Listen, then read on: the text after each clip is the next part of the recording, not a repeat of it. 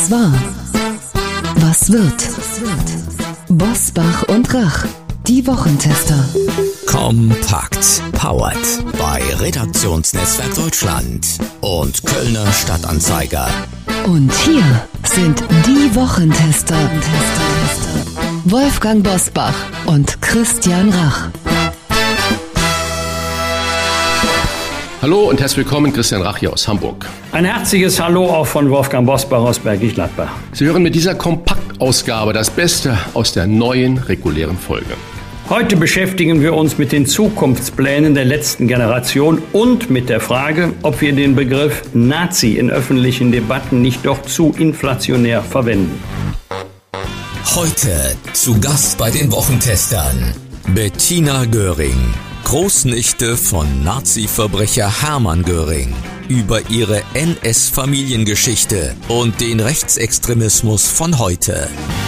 Ich finde das furchtbar. Also es sind so viele Ähnlichkeiten von der Weimarer Republik, obwohl es den Leuten im Moment nicht so dreckig geht wie damals. Ich meine, damals konnte man sich das ein bisschen mehr erklären, ne, nach dem Ersten Weltkrieg. Aber trotzdem, es ist sehr erschreckend. Ich habe ehrlich gesagt mehr Angst, dass Trump wieder rankommt, als dass die AfD überhand nimmt, obwohl die sehr, sehr gewachsen ist und auch das macht einem Angst. Aber diese ganzen Demonstrationen der letzten Tage, Wochen finde ich ganz toll. Das freut mich enorm und ich denke, dass das Buch gerade rauskommt, ist gut, good timing. Mal daran zu erinnern, er ist wieder da, ne? so ungefähr, dass wir das alles schon mal gehabt haben und wenn wir uns da nicht wirklich mit auseinander oder zusammensetzen, machen wir das alles nochmal. Die vollständigen Gespräche hören Sie in unserer regulären Folge vorab im Wochentester Club und freitags ab 7 Uhr auf allen Podcast-Plattformen.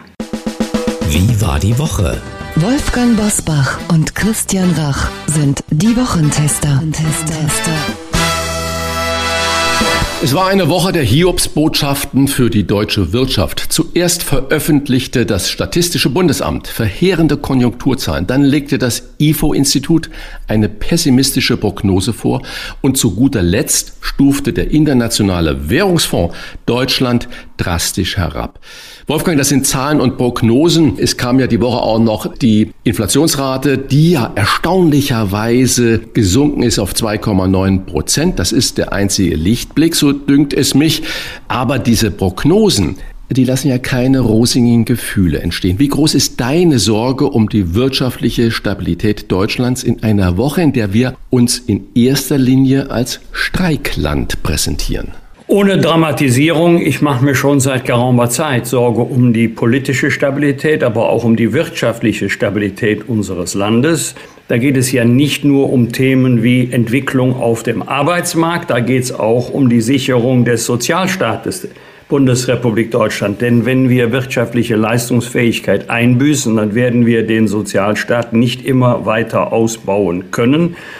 Äh, denn der Sozialstaat basiert nun einmal auf unserer Wirtschaftskraft, auf unserer Wettbewerbsfähigkeit, auch international. Da spielen Themen wie Energiepolitik eine große Rolle, der Einbruch beim Wohnungsbau, häufig unterschätzt, aber wenn 400.000 Wohnungen pro Jahr gebaut werden sollten vom Staat, und wir kommen im Jahr 2023 mit Mühe und Not über die, etwas über die Hälfte, also gut 200.000. Dann hat das auf viele Wirtschaftsbereiche enorm Auswirkungen. Ja, ich fürchte auch, dass wir eine schleichende, keine ruckartige, keine dramatische, aber eine schleichende Deindustrialisierung bekommen, weil andere Länder, andere Standorte bessere Rahmenbedingungen bieten. Dann spielt das Thema Bürokratie eine Rolle in diesem Zusammenhang, Digitalisierung und so weiter. Also die Sorgen, die jetzt geäußert werden, werden nicht an den Haaren herbeigezogen, die haben schon ihre Begründung, leider. Carsten Schneider, Staatsminister im Kanzleramt, hatte bei Hart aber fair einen Moment der Ehrlichkeit, als er bekannte, ich wollte ja zur Finanzlage mal ein paar ehrliche Worte sagen. Wir haben einfach kein Geld mehr. Wolfgang, um mit Scholz zu sprechen, ist die Bazooka schon leer? Ja, jedenfalls geht eins nicht mehr, was in den ersten zwei Jahren immer wieder von der Ampel als Erfolgsrezept auf den Tisch gelegt wurde. Wir haben große Probleme, wir machen höhere Schulden. Und mit diesen höheren Schulden, schrägstich mit mehr Geld, lösen wir diese Probleme. Das geht jetzt nicht mehr, allerspätestens seit das Bundesverfassungsgericht sein Urteil zur Umwidmung der, des Geldes, was aufgenommen werden sollte zur Bekämpfung der Corona-Pandemie in den Klimatransformationsfonds gestoppt hat. Also nein, wir werden nicht immer höhere Schulden aufnehmen können, um die Probleme zu lösen. Im Übrigen, was ja häufig unterschätzt wird, weil jetzt wieder das Wort Sparhaushalt gefallen ist.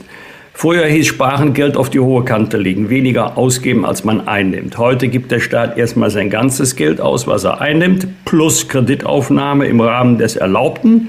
Und dann sagt der Staat, wir würden ja gerne noch mehr Kredit aufnehmen.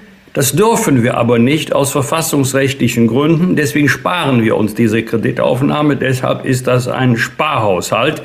Also immer mehr, bei immer neuen Problemen, immer mehr Geld aufnehmen, leihen auf den Kapitalmärkten. Das wird nicht mehr gehen. Und ähm, insofern kann man sagen, Bazooka Teil 2 wird nicht mehr aufgelegt werden können. Darf ich noch eine Nachfrage stellen? Es haben ja in Deutschland gerade diese Woche, der vergangenen Woche, über 50 der führenden, der größten äh, Wirtschaftsunternehmen einen offenen Brief an die Politik geschrieben. Und da drin fordern ja diese Unternehmen, die sich ja sonst politisch eigentlich überhaupt nicht äußern, in konkreten Stellungnahmen äußern, meine ich, äh, dass man doch über die Schuldenbremse insofern nachdenken sollte, dass man, wenn man sie auflockert, sie nur zielgerichtet einsetzt, zum Beispiel nur für Bildung. Wenn man äh, sieht, wo jetzt eingespart werden soll, kommt die Bildung in meinen Augen wieder absolut äh, zu kurz.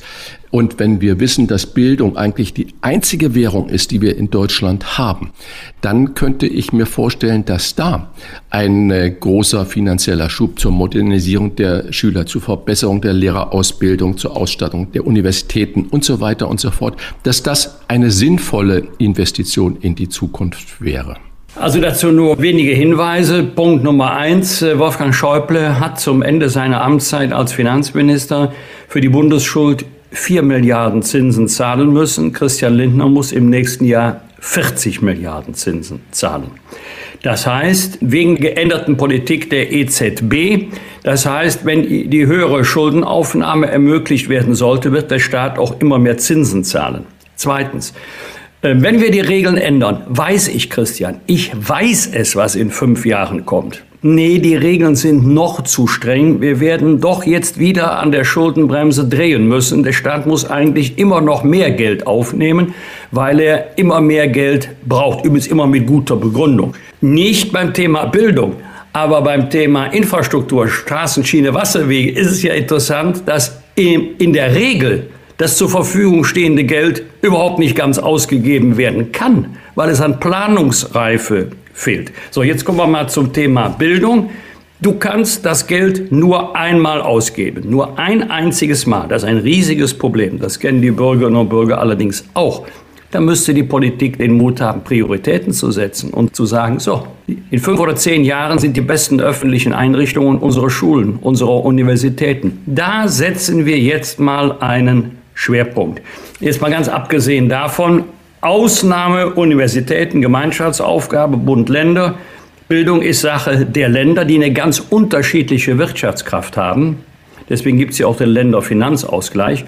Und da kann man ja mal gucken, ob es in den Ländern, in denen der Schuldenstand hoch ist, die besonders viel Geld aufgenommen haben, ob es da wirklich besser ist, auch im Bereich Bildung, als in den Ländern, die eher eine solide Finanzpolitik betreiben.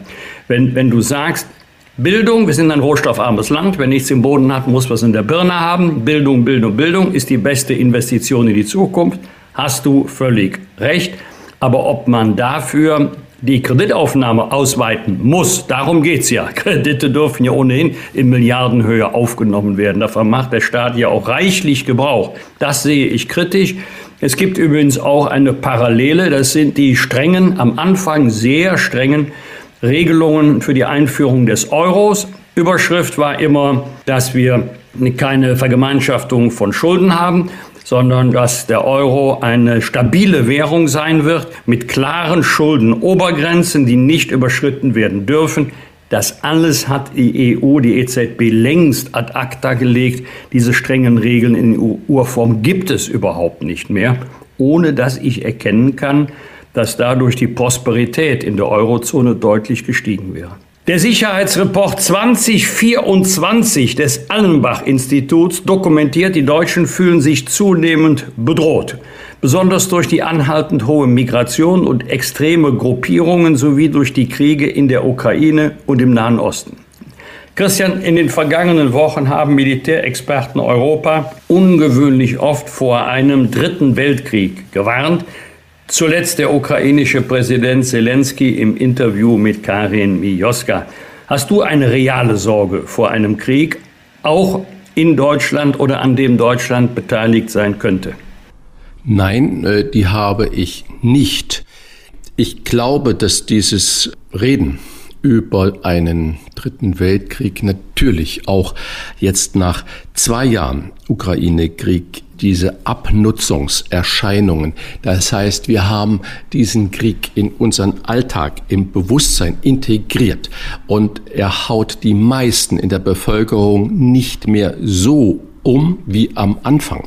Wir arrangieren uns äh, damit, gerade auch in Deutschland, und wir sehen natürlich, dass dann auch die Unterstützung für die Ukraine äh, nachlässt. Und ich denke, dass diese Form der Rhetorik äh, auch dazu dient, äh, das Bewusstsein, gerade für den Überfall Russlands auf die Ukraine, wir sagen jetzt nur noch Ukraine-Krieg, das klingt ja äh, schon wieder so anderswertend, dass dieses, das Bewusstsein für diese Gräueltaten, die dort jeden und jeden Tag passieren, aufrechterhalten soll und auch muss.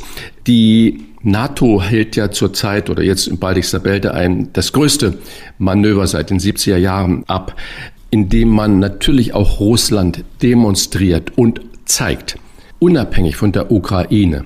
Das ist die Stärke der NATO und wage es ja nicht irgendein Gebiet von der NATO, von NATO-Mitgliedern anzugreifen. Und ich denke, äh, dass ein Weltkrieg das Ende der Welt bedeuten würde.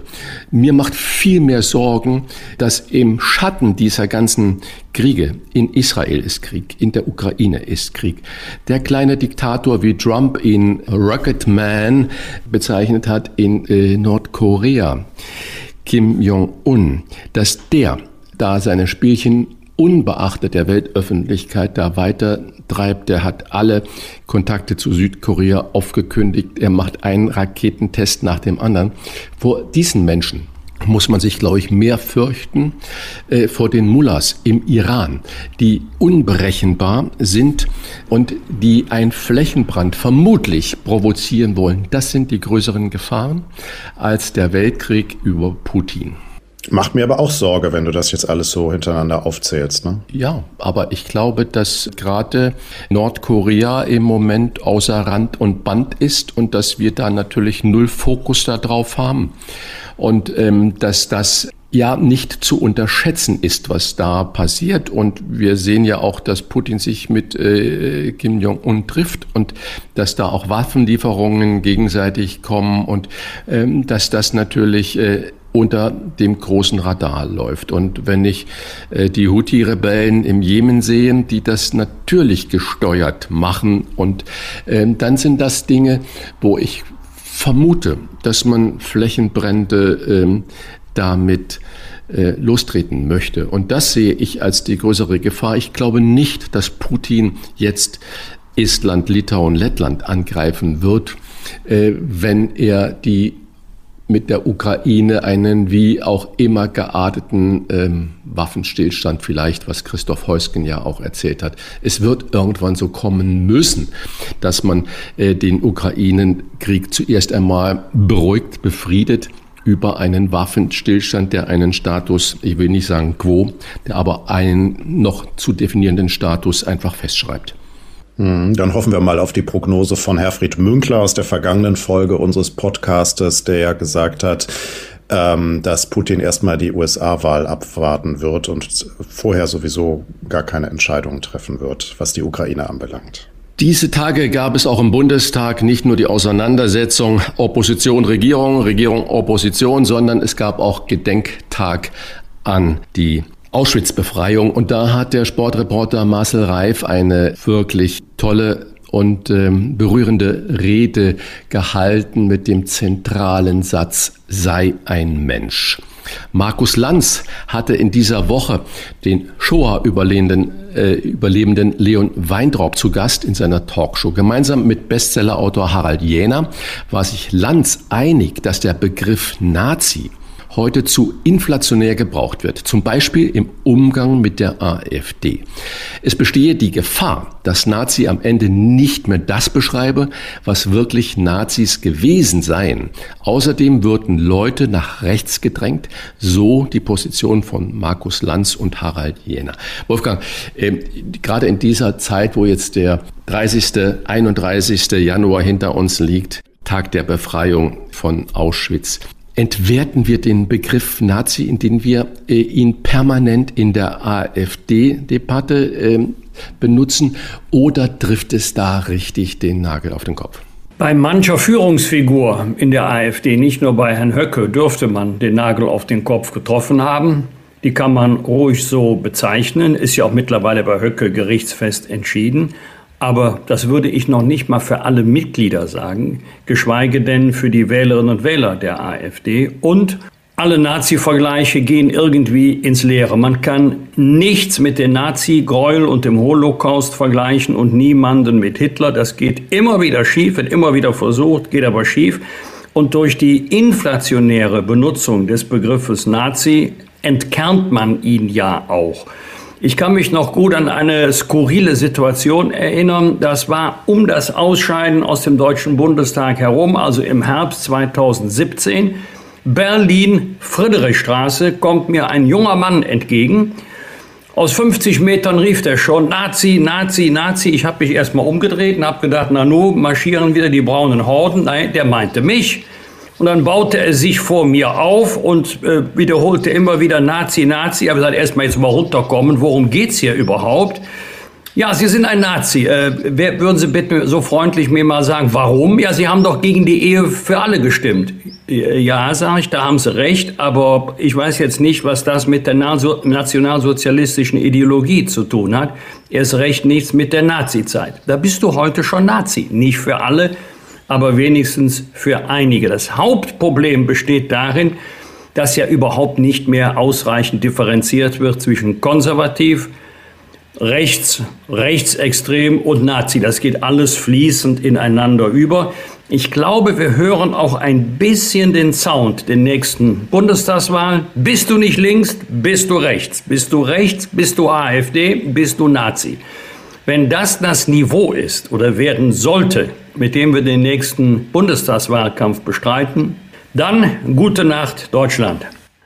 Eine erlösende Nachricht für alle Autofahrer in der Großstadt. Die letzte Generation will sich nicht mehr auf Straßen festkleben und stattdessen lieber, Zitat, ungehorsame Veranstaltungen an Orten der fossilen Zerstörung abhalten.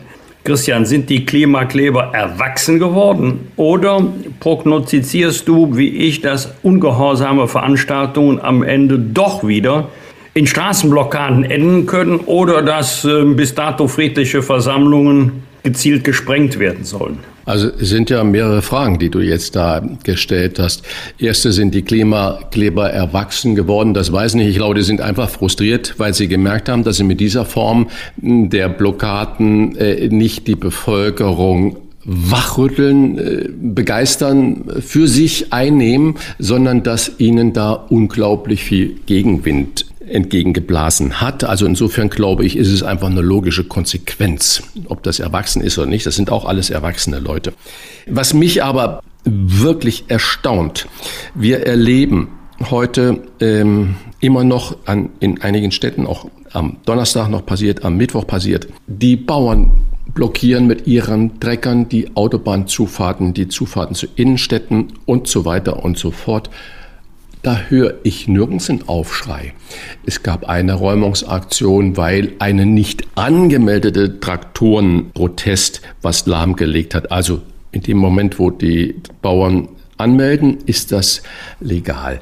Und wenn man sich mal genau nur die Ziele anschaut, dann ist es bei den Bauern ja in einer Industrie, die hoch subventioniert ist und nicht nur beim Agrardiesel, sondern mit vielen, vielen Dingen, durchaus möglich, dass man darüber geteilter Meinung sein kann, wie die Zukunft der Landwirtschaft auszusehen hat. Ich habe nichts gegen die Bauernproteste, also nicht falsch verstehen. Aber irgendwie kommen die Bauernproteste in der Bevölkerung besser an. Die Proteste, die gegen die Vorschriften äh, bei Düngemittel sind, die gegen äh, die Stilllegung der vier Prozent Fläche, wie die EU es vorsieht, ähm, sich stellen, die gegen Bürokratie sich stellen und die gegen den Abbau des äh, Agrardieselsubvention sich richten und so weiter. Irgendwie sieht die Bevölkerung das für wichtiger an als die Proteste und die Aufmerksamkeit machen auf den Klimawandel. Da wird in meinen Augen mit zweierlei Maß gemessen. Ich bin sehr wohl für ein Streikrecht oder für eine Protestform und ich bin gespannt, was die Klimakleber in Anführungsstrichen äh, sich jetzt einfallen lassen, wenn ich jetzt an Mona Lisa in Paris denke, wo zwei Frauen Gerechtigkeit beim Essen für alle äh, demonstriert haben, indem sie Suppe da drauf kippen, dann ist das eher lachhaft, als dass es irgendwas bewirkt. Man ist mal in der Zeitung und in den Nachrichten, aber es wird eigentlich äh, nichts bewirken. Und eine Form der Aufmerksamkeitspolitik finde ich richtig. Was aber das für Aktionen sein sollen und werden, das müssen wir absehen. Aber ich sage nur ein bisschen jetzt runterfahren mit den Klimaklebern und auch schauen, was für die eine Gruppe recht ist, muss für die andere auch billig sein. Christian, wir schwimmen meistens auf einer Wellenlänge, hier nicht. Bei den Bauern geht es doch nicht um Privilegien. Die Regelungen, um die es geht, gibt es seit 1967 und sie sind nicht ungerechtfertigte Bereicherung, sondern sie sind Ausfluss der Tatsache, dass sowohl die Kfz-Steuer als auch die Mineralölsteuer zweckgebunden sind. Bau, Ausbau, Reparatur von öffentlichen Straßen. Mähdrescher, Traktoren, andere landwirtschaftliche Geräte fahren aber zu 90 Prozent auf Wiesen, Feldern und Äckern und nicht auf öffentlichen Straßen. Deswegen kann man sich einen Teil der Agrardieselsteuer wieder zurückholen. Also Verursachen die Landwirte wirklich die Kosten, für die die Steuern erhoben werden? Nein, das machen PKWs und LKWs, landwirtschaftliche Geräte nicht. Und, jetzt kommt ein ganz entscheidender Punkt, wir wollten damals und wir wollen auch heute die Wettbewerbsfähigkeit unserer Landwirtschaft erhalten. Wir leben in der Europäischen Union. Wir haben einen Binnenmarkt. Wenn wir nicht wollen, dass Lebensmittel quer durch Europa transportiert werden in LKWs, wenn wir regionale Erzeugnisse haben wollen oder wenn wir erst recht nicht wollen, dass Lebensmittel, Obst und Gemüse herangeflogen wird aus fernen Regionen, dann müssen unsere Landwirte vergleichbare wirtschaftliche Bedingungen haben wie die europäische Konkurrenz. Wir sind das mit Abstand bevölkerungsreichste Land Europas aber noch lange nicht die stärkste äh, Landwirtschaftsmacht. Ganz weit vorne ist Frankreich. Spanien hat halb so viele Einwohner wie Deutschland, aber eine höhere Agrarproduktion. Das heißt, die Landwirte kämpfen hier nicht für Work-Life-Balance oder 35-Stunden-Woche, sondern sie kämpfen um ihre wirtschaftliche Existenz. Beim Thema Demonstrationen hast du natürlich 100% recht, gleiches Recht für alle und da unterscheidet die Rechtsprechung klugerweise auch die Rechtslage zwischen angemeldeten Demos und nicht angemeldeten Demos. Und die letzte Generation hat ja ihre Demonstrationen nie angemeldet, weil sie sonst ihren Zweck verfehlt hätten. Insofern, jawohl, da muss auch geräumt werden, wenn Traktoren da stehen, wenn eine Demo nicht angemeldet wurde. Da gilt in der Tat gleiches Recht für alle. Wolfgang, aber ich glaube, wir haben da gar keinen so großen Dissens.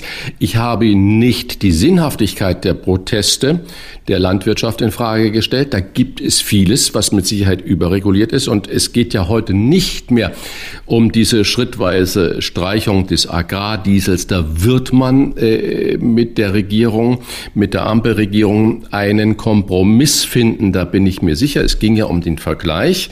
Äh, oder was erwartet man von den Klimaklebern jetzt? Und das war nur mein Vergleich, dass ich sage, da müssen wir, das sollten wir auch immer die Dinge mal gemeinsam betrachten, um nicht das eine für gut und das andere nur für schlecht zu erachten. Und ich denke, dass auch das, äh, der Protest gegen ähm, den zunehmenden Klimawandel immer wieder sinnvoll geführt werden muss und dass wir es nicht nur im Parlament äh, haben müssen, sondern dass wir diesen Protest auch auf der Straße sehen sollen. Was wird? Was wird? Wolfgang Bosbach und Christian Rach sind die Wochentester. Am Sonntag werden in Paris die Bürger befragt zur Verdreifachung der Parkgebühren für schwere Geländewagen.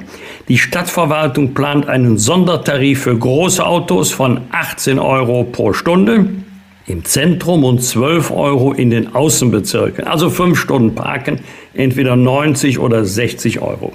Den Sondertarif für SUV sollen ausschließlich Besucher blechen. Einwohner der Hauptstadt sollen ebenso ausgenommen werden wie Handwerker, Pflegedienste. Die Verwaltung will damit große Autos zurückdrängen, die aus ihrer Sicht den ökologischen Wandel gefährden. Christian, ein Park-Sondertarif für SUV, der dreimal so hoch ist, wäre das auch ein Modell für Deutschland? Ich glaube, es ist auch kein Modell für Paris. Also ich verstehe das Ganze nicht. Wird dann an der Stadtgrenze ein Auto gewogen? Äh, was ist denn mit einem schwereren Mercedes S-Klasse oder Audi A8 oder BMW 7er oder ein Toyota Lexus oder egal welches Auto, die ja vermutlich genau dieselben Emissionen und Ausmaße haben wie in SUV. Was heißt schwerer Geländewagen? Also äh, muss man dann gucken, dass man Gewicht ablädt, die Koffer zum Beispiel an der Stadtgrenze lässt oder mit dem Taxi reinfährt.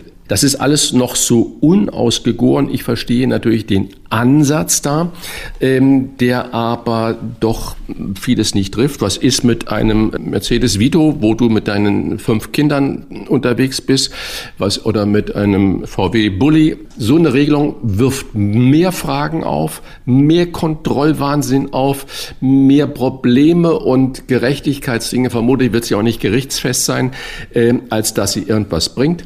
Da finde ich eine generelle Gebühr für in die Innenstadt fahren, wie es zum Beispiel in London ist, für viele Straßen im direkten Zentrum, äh, eine bessere Handhabe als so eine un sinnige Moment. Also baut den öffentlichen Nahverkehr so aus, wenn es jetzt für Deutschland ist, in Paris kann ich nichts beurteilen, wie das da dann geht. Natürlich war ich in Paris, aber ich weiß nicht, wie ausgebaut der öffentliche Nahverkehr ist. Für mich als Tourist ist er toll.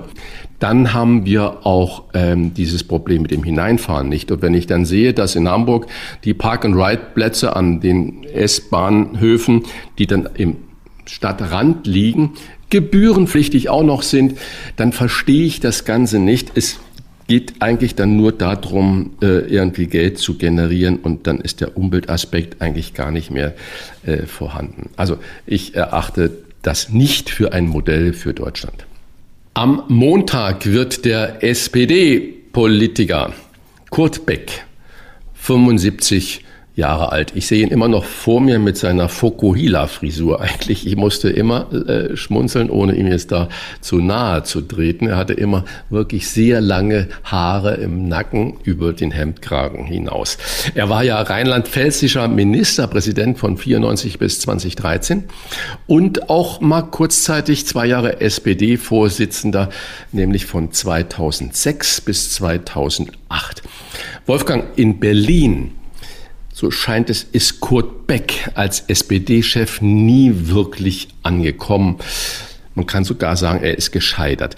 Äh, ist die Hauptstadt, braucht die Hauptstadt andere Qualitäten, als man sie zum Beispiel in Rheinland-Pfalz oder im Saarland. Ich erinnere an Annegret Kramp-Karrenbauer, äh, die ja dann auch Bundesvorsitzende sein sollte und Nachfolgerin von Angela Merkel werden sollte. Helmut Kohl drohte anfänglich ebenfalls ein ähnliches Schicksal. Frage jetzt an dich, wie muss man als Politiker sein, wenn man aus der in Anführungsstriche Provinz in die große weite Hauptstadt zieht und sagt, in Berlin, da zeige ich es auch, dass es gelingen kann, was ich zu Hause in meiner Provinzhauptstadt schon erfolgreich äh, getan habe.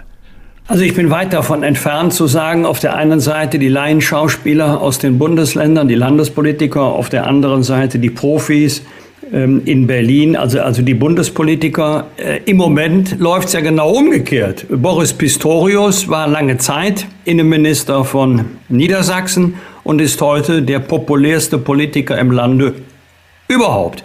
Also es gibt für beides ähm, gibt es Beispiele. Generell gilt, ich habe auch sehr viele erlebt, die aus den Ländern kamen und dann enttäuscht waren, dass sie nicht in Berlin oder früher in Bonn eine ähnliche Bedeutung hatten wie in den Landeshauptstädten oder wie in den Bundesländern.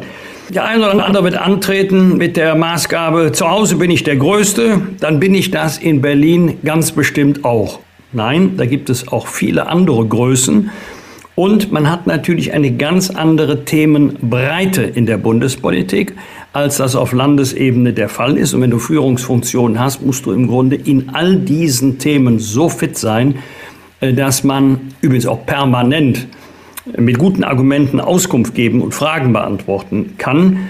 Und du hast natürlich in Berlin eine viel größere öffentliche Beobachtung rund um die Uhr als in Saarbrücken, in Mainz oder in Kiel. Jeder Satz, jedes Wort wird sofort seziert. Heute geht es ja nicht mehr um die Frage, was hat er gesagt, sondern was kann man aus dem machen, was er gesagt hat. Also es ist keine höherwertige Baustelle, es ist eine andere Baustelle in Berlin. Der eine kommt dahin gut zurecht, der andere fremdelt ein bisschen. Und äh, man sollte nicht glauben, wenn man zu Hause sozusagen der Größte war, dass sich das nach Berlin eins zu eins übertragen lässt. Deshalb sollte sich es jeder gut überlegen, an welcher Stelle er arbeitet, mit welchem Arbeitsschwerpunkt. Das gilt dann allerdings in der Küche genauso wie in der Politik. Darf ich eine Nachfrage stellen? Ja, klar. Armin Laschet ist ja auch gescheitert, Landespolitiker, NRW-Ministerpräsident. Ich habe äh, die Rede von Daniel Günder bei der Verleihung des Ordens wieder den tierischen Ernst äh, in Aachen gesehen. Da hat er ja gut performt. Und er regiert ja auch lautlos und kompromissbereit äh, mit den Grünen in Schleswig-Holstein. Was würdest du Daniel Günther raten, wenn er dich fragt, lieber Wolfgang, soll ich nach Berlin oder nicht? Also erstmal entscheidet er das nicht alleine, das müsste ja dann die ganze Partei entscheiden. Dann wäre die wichtigste ja, ich meinte Frage, das inoffizielle Telefongespräch, ja, ne? Ja, nein, ich, ich, ich, ich verstehe das schon. Aber ich weiß gar nicht, ob er den Ehrgeiz hat. Aber wenn er ihn hätte, würde ich sagen, Herr Günther, überlegen Sie sich das sehr, sehr gut. Denn äh, es ist schon ein Unterschied, ob man in Kiel, die Landesregierung wie auch in Nordrhein-Westfalen, arbeitet ja doch jedenfalls nach meiner Einschätzung erfreulich geräuschlos. Die tragen auch nicht Unterschiede jeden Tag auf dem Marktplatz aus wie in Berlin vielleicht übertrieben, aber auch nicht ganz falsch. Das ist eher eine heimelige, eine kuschelige Atmosphäre. Das ist in Berlin völlig anders. Möchten Sie das wirklich eintauschen? Ich hätte das auch Armin Laschet gefragt, aber er war beseelt von dem Gedanken, Bundeskanzler der Bundesrepublik Deutschland werden zu können. Ähm, der Rest ist bekannt. Also man sollte es sich gut überlegen. Vor allen Dingen, ich glaube, es gibt keine Rückfahrkarte. Wenn man Armin Laschet heute mal fragen würde, lieber Herr Laschet, würden Sie Ihren Platz jetzt im Bundestag ohne herausgehobene Funktion nicht doch lieber eintauschen gegen das Amt des Ministerpräsidenten in Nordrhein-Westfalen, dann wird er natürlich sagen, nein, ich bin glücklich und zufrieden und Hendrik Wüst macht das großartig. Was soll er auch sonst sagen? Aber vielleicht wird er im Geheimen doch denken, hm, Ministerpräsident des größten deutschen Bundeslandes wäre auch etwas. Vielleicht würde Daniel Günther auch so denken. Auch wenn es nicht das größte Bundesland ist, aber ein wunderschönes Schleswig-Holstein. Das ist ja Nordrhein-Westfalen auch nicht, es ist nur das bevölkerungsreichste. Christian, du bist eindeutig ein der Fuchs. Schlauere von uns. Am Montag feiert der Hersteller Ferrero den 60. Geburtstag von Nutella mit einem Welt-Nutella-Tag. Die Geschichte von Nutella beginnt nach dem Zweiten Weltkrieg. Damals stellte die Kakaoknappheit die Chocolatier in Europa vor eine große Herausforderung. So auch Pietro Ferrero, ein Konditor aus dem Piemont in Italien. Der hatte eine tolle Idee. Er kreierte eine süße Paste aus Haselnüssen, Zucker und ein wenig des sehr seltenen Kakaos, aus der Kakaobohne. Damals war 1946 die Geburtsstunde des Vorgängers von Nutella besiegelt. Im Hause Ferrero wurde fortlaufend an der Weiterentwicklung der Paste getüftelt, bis sich 1951 die Supercrema als cremigere Variante durchsetzte. Sein Sohn Michele war es schließlich, der das Rezept weiter verfeinerte, bis 1964 das erste Glas der neuen Nuss-Nougat-Creme in den Handel ging. Der Name Nutella, Sie müssen wissen, meine Damen und Herren, die Sie uns jetzt zuhören, der Umsatz von Nutella ist im ganz Wesentlichen auf meinen Schwiegersohn Jamajan zurückzuführen. Der futtert Nutella aus Schaumlöffeln, also man sollte meinen, der muss aufgequollen sein. Nein, da ist noch nicht einmal ein Bauchansatz zu sehen, aber wenn Sie ihm eine Freude machen wollen, dann schenken Sie ihm Nutella. Christian, das passt nicht. Oder bist du in der großen Nutella-Geburtstagsfeier im Hamburger Alster-Pavillon dabei? Isst du schon mal Nutella oder sagst du nein? Als Gourmet und außerdem, ich muss auf meine Figur achten. Ich nehme Knäckebrot. Also ich könnte jetzt ja, nein, ja, nein auf alle diese Fragen antworten. Aber was es, was es alles gibt, also Nutella Geburtstagsfeier im Alster Pavillon, richtig toller Marketing-Gag finde ich. Also und wir sprechen sogar noch darüber. Äh, das ist also wirklich äh, kostenlose Werbung. Was soll ich dazu sagen? Nein, ich äh, mochte Nutella noch nie, auch als Kind nicht. Aber ich habe irgendwie. Als so du Kind warst, gab es ja noch gar kein Nutella. Oh, das machst du mich mich älter, als ich bin. Also nur weil die Haare ausgehen, lieber Wolfgang. Also, äh, so, ich, ich weiß nicht, ich mag diesen Nuss-Nougat-Geschmack nicht, äh, aber auch bei Pralinen nicht oder sonstiges. Ähm, das ist einfach nicht, äh, nicht mein Geschmack. Natürlich haben wir auch früher mal oft Desserts hergestellt mit Nuss-Nougat-Creme oder Eis. Das war aber nie so meines. Das heißt also, ich bin weder Nutella-Fan, noch verteufel ich das, aber wenn meine Tochter Nutella mit dem Löffel irgendwie essen würde, hätte ich gesagt, hörst du mal bitte auf damit. Du kannst das auf dein Brötchen schmieren, aber nicht löffelweise wie dein Schwiegersohn. Also ich äh, bin da äh, wirklich schmerzfrei. Ich habe da null Ambitionen zu und ich bin auch kein Nutella-Freund. Gibt's im Hause Rach auch nicht irgendwo versteckt im äh, Kleiderschrank stehen oder sowas für heimliche Nutznießer. Nee, der Redaktionsleiter bekennt, dass er Nutella-Fan ist, aber das tut jetzt nicht weiter was zur Sache. Jetzt mal ganz Schließe ehrlich, mich dem Schwiegersohn da an. Jetzt mal nicht, dein, nicht eine, ähm, eine persönliche Neigung oder Abneigung zu Nutella, sondern mal den Koch gefragt. Kann man sich das gleich an die Hüfte tackern oder ist das nicht so schlimm, wenn man regelmäßig Nutella isst? Das kann, ich kann nur sagen, ich glaube, dass Nutella einfach zu süß ist, einfach zu viel Zucker hat. Und wir wissen heute, es geht gar nicht so sehr um an die Hüfte tackern, sondern es geht ja eigentlich bei diesen Dingen um unsere Gefäße. Zucker, weiße Mehle und Fette. Schlechte Fette sind eigentlich die größten Sünden alles in Maßen genossen ist es kein Problem. Aber löffelweise, da hat unser Körper ein echtes Problem. Gerade bei den Ablagerungen in den Gefäßen, da ist Zucker sehr weit vorne, weißer Zucker und der ist ja da mit drin.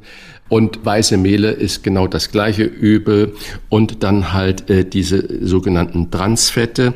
Warum ist Nutella so streichfähig? Das muss man sich auch angucken.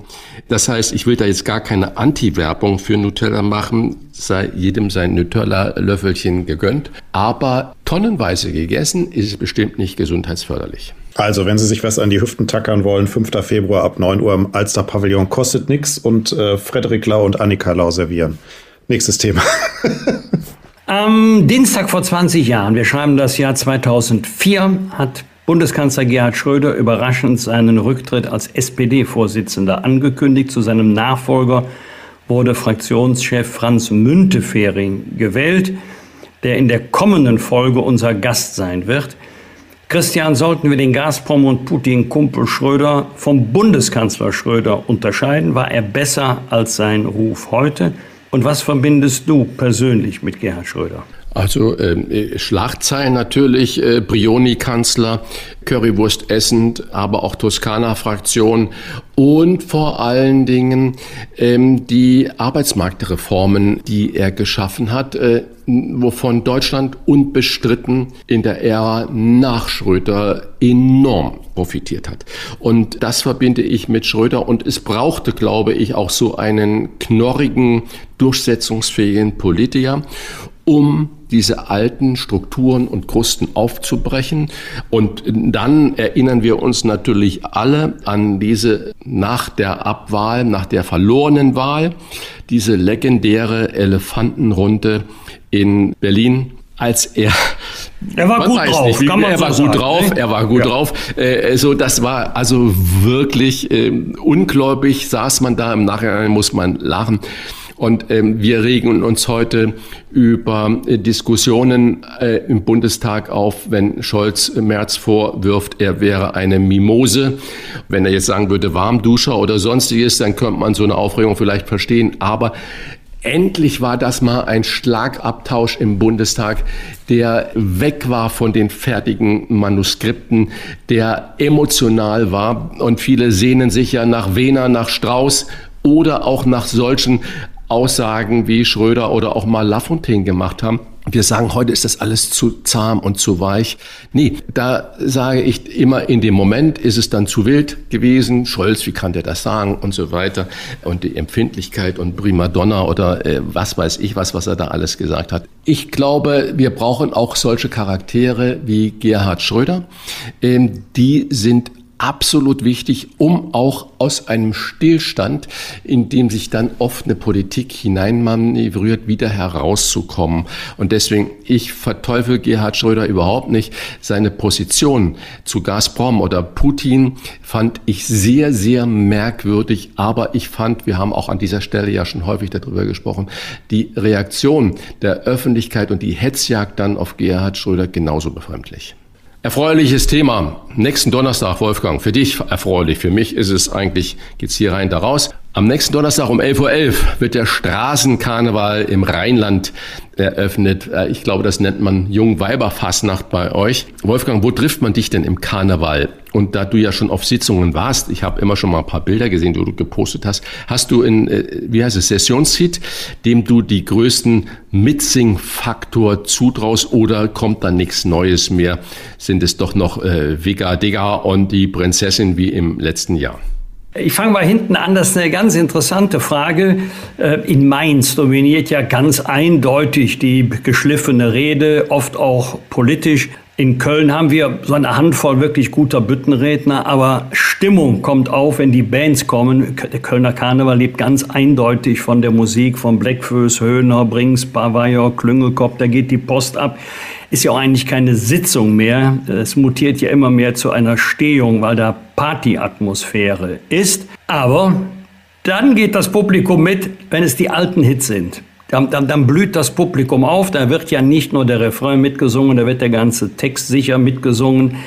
Also es ist schwer, dann wieder neue Lieder auf den Markt zu bringen, die so eine Strahlkraft haben wie die Hits, die sich teilweise seit Jahrzehnten halten.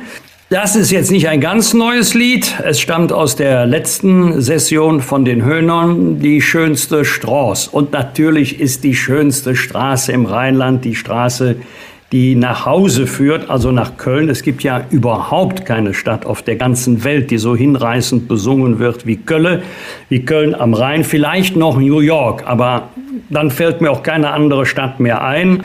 Dahinschmelzen und schwärmen für Mutter Colonia, das können wir Prima. Ich selber muss kürzer treten. Ich wechsle mich jetzt immer ab. Einmal Strahlentherapie, einmal Karnevalssitzung, Strahlentherapie, Karnevalssitzung. Also entweder findet man mich auf einer Karnevalssitzung, die letzte am Karnevalssonntag. Ich muss jetzt leise sprechen, damit mich da kein Kölner hört. Die Sitzung ist in Düsseldorf. Und an den anderen Tagen findet man mich in der Uniklinik in Köln. Muss sich aber keiner Sorgen machen. Für mich gilt immer noch Das Leben ist schön, nur Straßenkarneval, vor allen Dingen leider Mitfahrt Rosenmontagszug ist gestrichen. Karneval ist schön, es gibt Wichtigeres und das ist die Gesundheit. Darf ich dann nachfragen, wenn du dann da äh, in die Klinik gehst, bist du dann da mit so einer Karnevalsmütze oder mit einer Nase so aufgesetzt da oder ist das dann im schlichten Kittel? Nase ist gestrichen, weil ich mich einchecken muss mit einer speziellen Karte und äh, da ist auch mein, mein Gesicht gespeichert. Ich muss zum Beispiel auch die Brille anlassen. Also weil das Bild mit Brille aufgenommen wurde. Das heißt, nix Pappnase, nix Luftschlangen. Ähm, ich muss da ganz zivil hingehen, sonst komme ich ja in den Laden gar nicht rein. Vielleicht, ah. vielleicht können wir ja für diejenigen, die das Lied Die schönste Chance von den Höhnern nicht kennen, noch ein paar äh, Sekunden des Liedes einspielen. Es ist wirklich eine wunderschöne Ballade. Jedes Mal, wenn ich der Dom vom Wegen so, han ich schönste Straße auf meiner Reis, die führt nach Hus. Da hätte ich noch einen anderen Vorschlag. Da wir nächsten Freitag nicht auf Sendung sind, weil natürlich Jochen Maas in Köln lebt, unser Redaktionsleiter bei Wolfgang Bosbach, wir haben es ja gerade gehört, aktiv ist auf mehreren Ebenen und weil unser Medienpartner Kölner Stadtanzeiger natürlich auch nur noch Karneval auf den Titelblättern hat und nicht mehr unsere tollen Interviews und unsere Schlagzeilen, die wir jede Woche produzieren. Deswegen pausieren wir nämlich nächste Woche. Ich würde sagen, lass uns doch die Pause umändern, indem wir dann anderthalb Stunden am Freitagmorgen um sieben Kölner Karnevalshits spielen. Das wäre was. Also, liebe Hörerinnen und Hörer, nächsten Woche sind wir nicht für Sie da. Da hören Sie an dieser Stelle Karneval-Hits von den Blackfoes und wie sie alle heißen.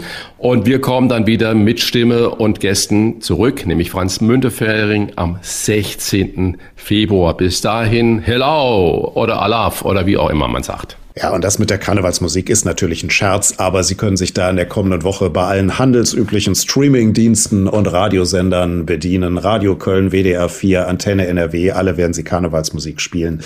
Wir sind wieder für Sie da am 16. Februar. Bosbach und Rach. Im Internet diewochentester.de das waren die Wochentester kompakt mit Unterstützung vom Kölner Stadtanzeiger und dem Redaktionsnetzwerk Deutschland. Wenn Sie Kritik, Lob oder einfach nur eine Anregung für unseren Podcast haben, schreiben Sie uns auf unserer Internet- und auf unserer Facebook-Seite. Fragen gerne per Mail an kontakt.diewochentester.de. Und wenn Sie uns auf einer der Podcast-Plattformen abonnieren und liken, freuen wir uns ganz besonders. Alle Informationen zum Wochentester Club finden Sie unter www.diewochentester.de. Alles Gute bis zur kommenden Folge in 14 Tagen. Was war? Was wird? Wolfgang Bosbach und Christian Rach sind die Wochentester. Ein maßgenau Podcast. Powered bei Redaktionsnetzwerk Deutschland und Kölner Stadtanzeiger.